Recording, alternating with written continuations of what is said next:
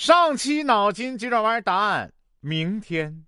嗯，正在练钢琴的女儿啊，突然对妈妈说：“妈妈，我觉得有点寂寞。”妈妈很惊讶，问她：“寂寞，宝贝儿，你才七岁，就知道寂寞是什么吗？”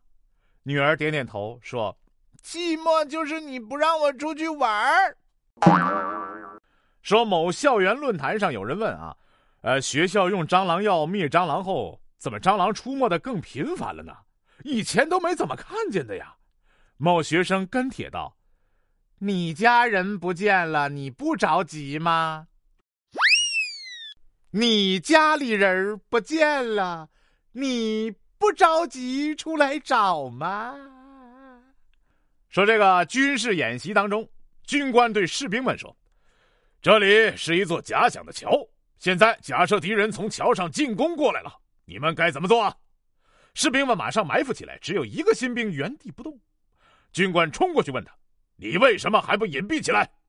新兵回答：“报告长官，我正躲在一棵假想的大树后面。”长官，他是想告诉你，我们所有的场景都是想象出来的。嗯，我在哪儿都有理由。哎呀，这次闹水灾是音乐救了我一命，音乐可真宝贵呀！哦。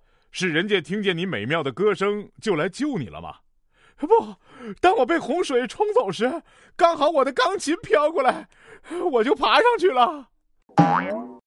大哥，那跟音乐有什么关系呀？哎，你钢琴挺轻啊。说一年级的课堂上啊，老师讲到，肥胖是因为高热量的食物吃的太多了。所以，肥胖的同学可以少吃些高热量的食物，以达到减肥的目的哦。胖墩小强回到家就对妈妈说：“我以后吃饭要放凉了再吃。”妈妈惊奇的问：“为什么呀？”“嗯，老师说少吃些高热量的食物可以减肥。”高热量不是凉热的意思。说语文课上啊，老师说道：“再不会背课文。”我就让你们见不到明天的太阳！全班同学都被吓坏了。语文老师悠悠一笑：“哼，我的意思是说，我会让你们一直背到凌晨两点，这样你们明天起不来，自然就见不到太阳了。”全班顿时松了一口气。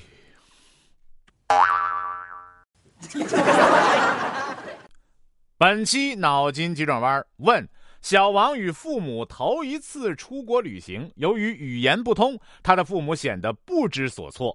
小王也不懂丝毫的外语，他也不是聋哑人，却像在自己的国家里一样，未曾感到丝毫的不便。这是为什么？